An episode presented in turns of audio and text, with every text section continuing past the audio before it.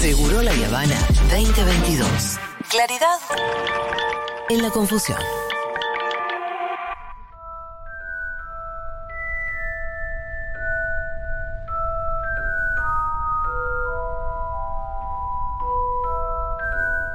¡Vamos!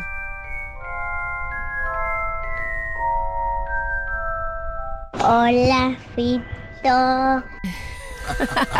¿Quién es? El otro día recibimos recomendaciones para de las plataformas de niñez. Sí, ah, qué bien. Sí, sí, el viernes habilitamos el Saludito. teléfono para las niñas y ¿Y te muchos. escribieron mucho? Sí, muy amorosas. Bueno, eh, en esa línea estamos, no tanto. Eh, se dieron dos cosas por estos días que me parece que hacen que podamos hablar de una cuestión. Hoy, hay que ver Sí. si es hoy o mañana, uno de estos días, se eh, puede llegar a dar el veredicto en el juicio de Johnny Depp y Amber Heard. Ajá. eh, por eh, el juicio de difamación que le inició Johnny Depp a su, ex, a su ex esposa Amber Heard. Y ayer se estrenó en HBO Max la última película de la saga de Animales Fantásticos, que es Los Secretos de Dumbledore. Sí. Dijo, bueno, podemos hablar de La Maldición de Animales Fantásticos, una serie de películas que no solo se encontró con que a la gente no le interesan demasiado, o lo que le hubiera gustado al estudio, sino que muchos problemas, como por ejemplo el de las denuncias a Johnny Depp que implicaron Pará, pará. un cambio de actor. Em, Animales Fantásticos viene a ser. Lo voy a explicar, por favor. Ok. Olvídate. Todo empezó con Harry Potter. Sí. Eh, las novelas de J.K. Rowling, todos conocen la historia, divorciada, escribiendo las novelas en un bar, se las, se las vendió a, mm, creo que era Scholastic o Bloomsbury, no me acuerdo cuál es la, la empresa de Inglaterra. Em, éxito de ventas eh, eh, de literarias eh, insólito. Eh, le ¿Fue los inmediato el éxito, Fito? ¿Cómo? ¿Fue inmediato el éxito de eso? ¿O no, o no tanto? De los sí, libros. no, sí, sí, sí. eh, bastante rápido se dio todo. eh, y finalmente le vendió los derechos de las cuatro primeras novelas a Warner Brothers para la adaptación cinematográfica. Un millón de libras, casi dos millones de dólares, en el año 99. Es muy gracioso porque es un millón de dólares y 12 años después, para 2011, las películas, todas, igual, no es que Rowling cobró solamente eso, eh, recaudaron eh, más de 8 mil millones de dólares. Claro, es muy barato lo vendió. Sí, no, porque bueno, tenía cuatro novelas exitosas, pero eh, sí, sí, igual tampoco hay tanto no- registro de, de venta de derechos de libros mucho más caros que eso. No, digo. claro. Pero eh, ella después recibió guita por algo más o ahí terminó. No, sí, claro. Me imagino que habrá un porcentaje después, Aparte- además, ¿no? Eh, Hubo de todo y además No, no ella vendió los derechos de las primeras cuatro películas, no lo mismo que de las últimas cuatro. Ah, claro. Y después algo que hizo muy bien fue no vender los derechos de los personajes. Ajá. Ah. ¿Por qué? Porque si vos vendías los derechos de los personajes, después. Te escriben cosas con los digo, personajes. Sí, Hermione inicia en las aventuras de Ron Weasley, haces 80 millones de películas, ella no. Y también puso condiciones respecto de que el cast sea eh, británico o irlandés, digo, toda una cuestión también respecto de cómo quería que se representara el mundo que se había imaginado y había trasladado los libros en el cine. Todo salió perfecto. Eh, la verdad que es incalculable la fortuna que generó Harry Potter, no solo por esas ocho películas, sino también por los parques, merchandising.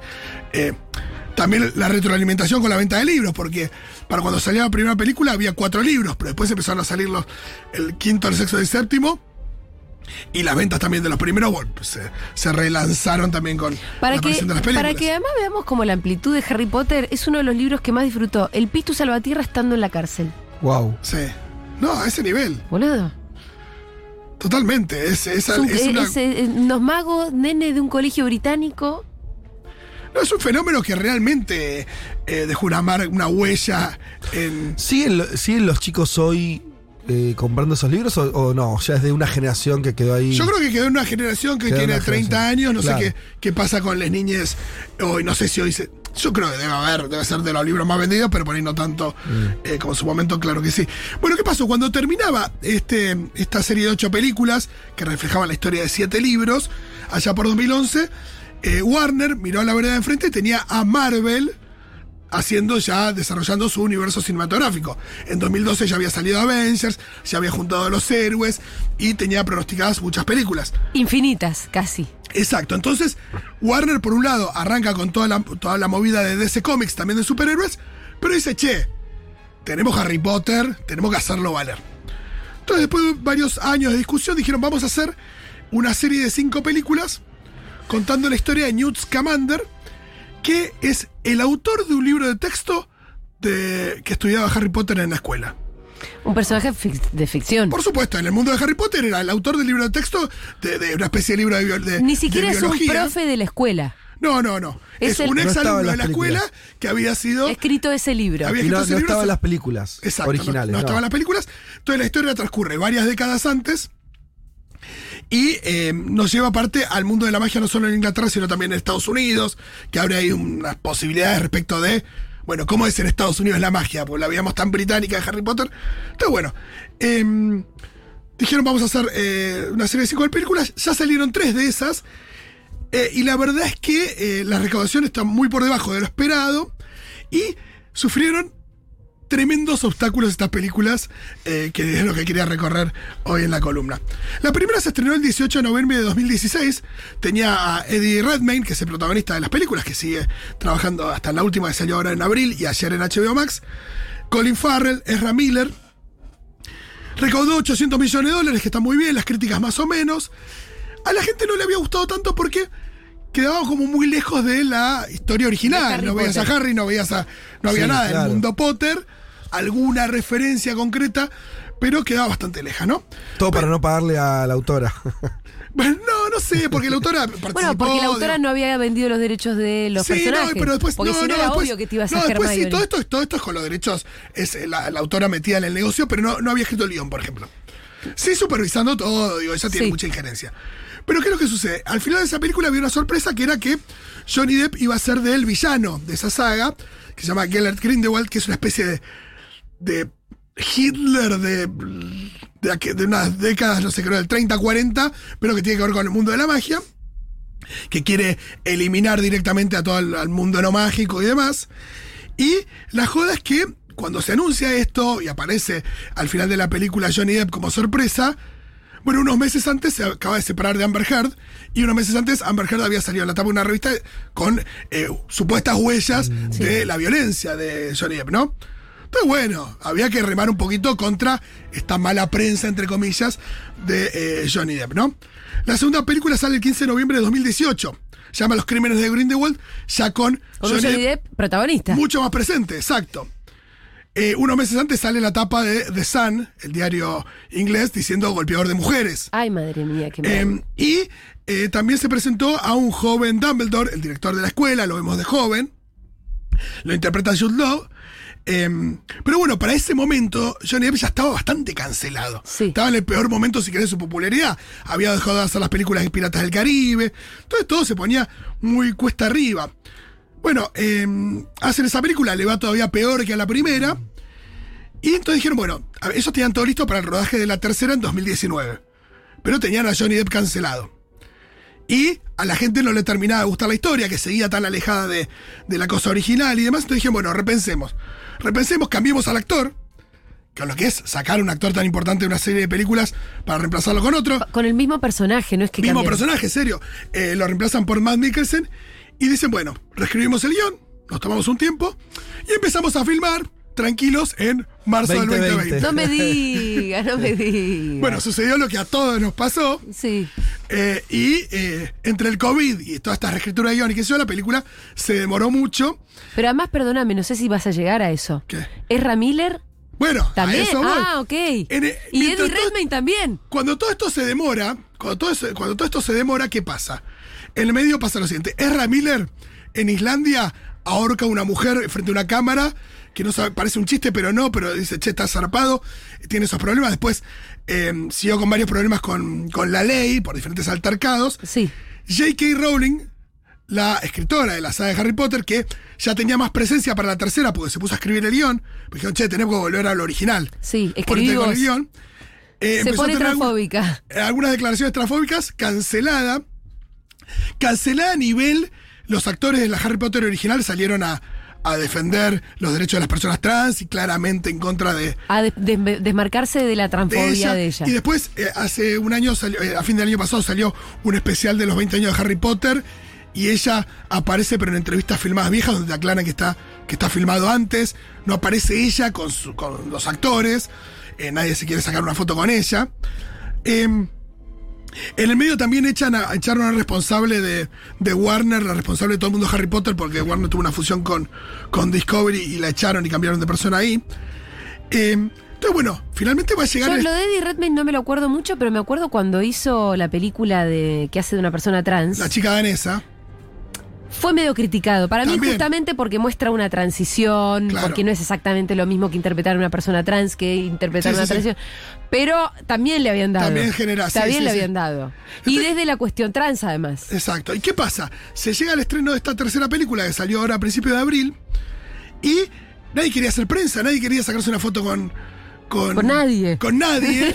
Entonces, no, porque aparte es, vos sos Eddie Redmayne, ¿no? Vos tenés el culo limpio. Pero vos te dicen, che, y cambiaron a Johnny, ¿qué opinas?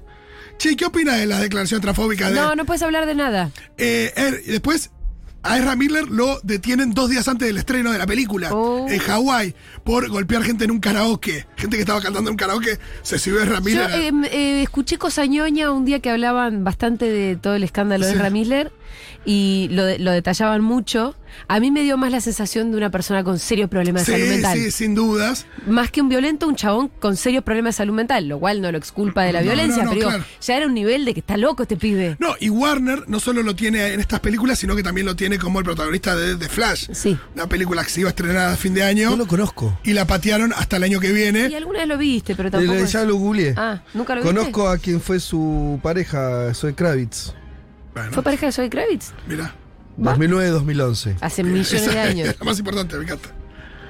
Bueno, sigo porque esta película Sí, tuvo más problemas. dale, dale. Dos días antes del estreno, lo meten preso, lo, lo detienen a Ezra Miller en Hawái por este altercado.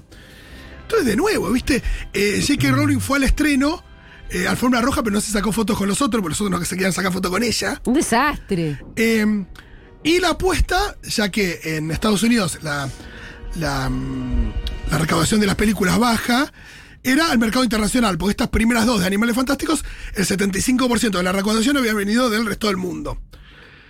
Y ahí surge un problema más, A ver. que en esta película Dumbledore es abiertamente gay.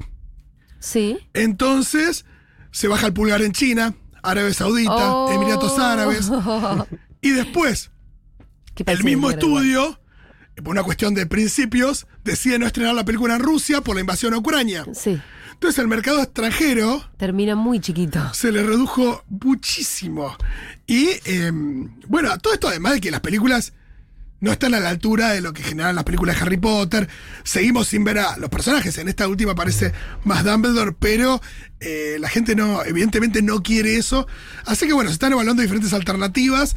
Eh, se ¿No habla de pueden una. cortarle y ya? Sí, eso, te iba a decir. Bueno. Let it be. Let it be, no funcionó. Ya hiciste un no renegocio. tenés loco. que hacer el tercero. No, está esto de querer, de querer replicar éxitos que evidentemente no. no. no es tan fácil. No. Y bueno, de nuevo, ojo, son películas que recaudan muchísimo, pero al mismo tiempo tienen inversiones enormes y decís, es el costo de lo. El costo de oportunidad, puedo decir, bueno, estos tipos con dedicaron millones, y miles de millones de dólares a producir estas películas, o cientos de millones de dólares a producir estas películas, a marketingarlas, un montón de recursos para ganar X, Sí. que por ahí es un resultado, pero eh, mientras tanto dejaron de hacer otra cosa que podrían haber hecho. Bueno, claro. No sé, más película de Batman, de Superman o de no sé qué.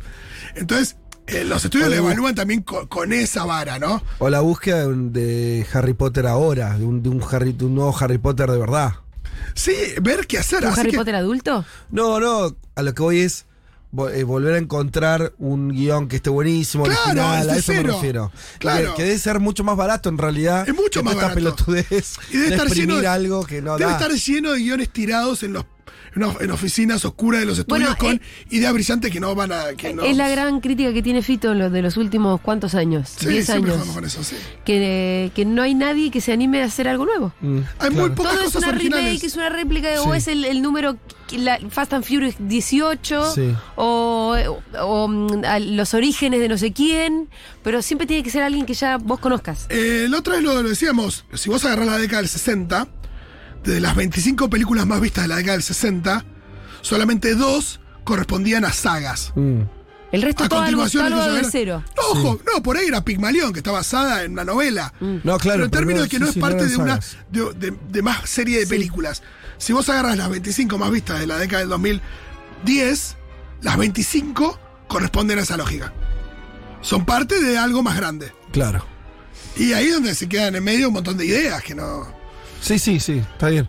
Eh, y pero al mismo tiempo la- las, las cosas originales funcionan, ¿no? El otro día estaba viendo una entrevista a este, ¿cómo se llama? Ryan Reynolds. Sí. Sí. Que, eh, que a él le fue ir haciendo esas películas medio pavotas, de comedias románticas, yo qué sé. Hizo mucha guita y se armó su productora. Y es con su productora, una productora que a esa escala supongo ser una pequeña productora, eh, que hizo este Deadpool. eh, es un desarrollo y está bueno. Y es una, es, es, son dos pelis, creo. Sí, sí, está basada en un cómic. Sí, pero. Él es tuvo que algo- comprar ese cómic, no existe, Perdón. no es del mundo, de los mundos Marvel y Sí, cosas. sí, es de Marvel, pero los la propiedad la tenía Fox. No, pero lo, Pero es algo nuevo, quiere decir, como Sí. se arriesgaron a hacer algo distinto. Sí, sí, porque es una onda. fue la primera película de cómic eh, graciosa, R. Como, claro. No, y, y más zarpada, si querés. Claro.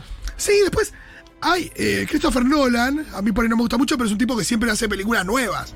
Mm. Digo, el tipo hizo las- la, serie de Batman, pero después cada película, y son películas de, de mucho presupuesto y demás, pero es un guion original. Sí. Y sobre todo esto, que por ahí no están ni siquiera basadas en, en- en trabajo previo de alguien. Eh, la otra de Ryan Reynolds que nos gustó mucho, que debe haber sido con esa Sí, productora también, es Free Guy, que Sí. es la de Free Guy Matrix. es muy divertida. También la hizo él. Truman Show. También es el productor Es muy divertida, sí. está buena, si pueden verla. Que no sé en qué plataforma está, pero está muy bien. Em, bien, Rolo, bueno, la maldición de animales fantásticos. Y acá estoy conectado al YouTube de eh, Verdict Watch, del veredicto, a ver si es hoy o cuándo será. Pero es increíble lo que pasa también con los ¿Cuándo es el veredicto? Dice que puede llegar a ser hoy, no lo sé. Bueno, va a tener que ser cubierto en vivo. Estoy viendo que hay 530.000 personas conectadas Fa. Y bueno, al vivo de YouTube. em, Y acá tengo una- un conteo que no sé si es porque se van a ir a. Va a ser interesante lo que surja de eso. El otro día leía una, no sé si ya les conté, pero el título de, no sé, una nota del Washington Post o algo que decía el juicio de Johnny Depp y el fin del Me Too. Sí, Amber Heard y el fin del Me Too. Así se llamaba la nota, no la leí la nota era en inglés, eh, pero Sí, igual no le cargaban a ella como diciendo, che, por. por, una tu, supuesta por tu mentira, mentira. se termina el Me Too. No, pero había una cosa de que. De que estaba, estaba un poco sucediendo eso, independientemente de, de- de lo que pasa con eso. Bueno, es un tema re interesante, así que mañana cuando tengamos el veredicto yo les propongo que lo conversemos porque la verdad que seguramente hay mucho para hablar de eso. Em, Rita vio La novicia rebelde. ah, ¿qué le pareció? Tengo un audio espectacular, pero no sé cuál de todos es. De los que me mandaste vos. Me gustan los rubios del final. ¡No! ¿Sí? No, no, no, no. ¿Por qué no Rolf. los mataron? El cartero Rolf. A ver, para ver si es este. Ah, son los que. Vamos a ver entonces. ¿Cuál quieres ver? Em, esas citas es- que se parecen a mi Pompi. ¿Cuál es la que se parece a Mary Poppins? Esta, ¿Y de qué se trata? ¿de qué canta? ¿Ah, sí? Se llama La novicia rebelde. Y después cuando empieza a preguntar lo que son las monjas es excelente. Claro. Feo, ¿le pudiste explicar? No. A ver si es este. es, mirá. La niña, ¿dónde está? Y ahora hay unas montañas. ¿A qué se parece todo ese lugar? Ay, no sé. Sí. Sí, exactamente. Es muy inteligente mi nena, Muy bien. chicos. Hay dice, sí, también hay nazis como en la novicia. Como igual que Bariloche, eran igual que Bariloche. Bueno, ampliaremos. Rita y sus nuevos consumos culturales. Muchas gracias, Fito. ustedes. Ya venimos.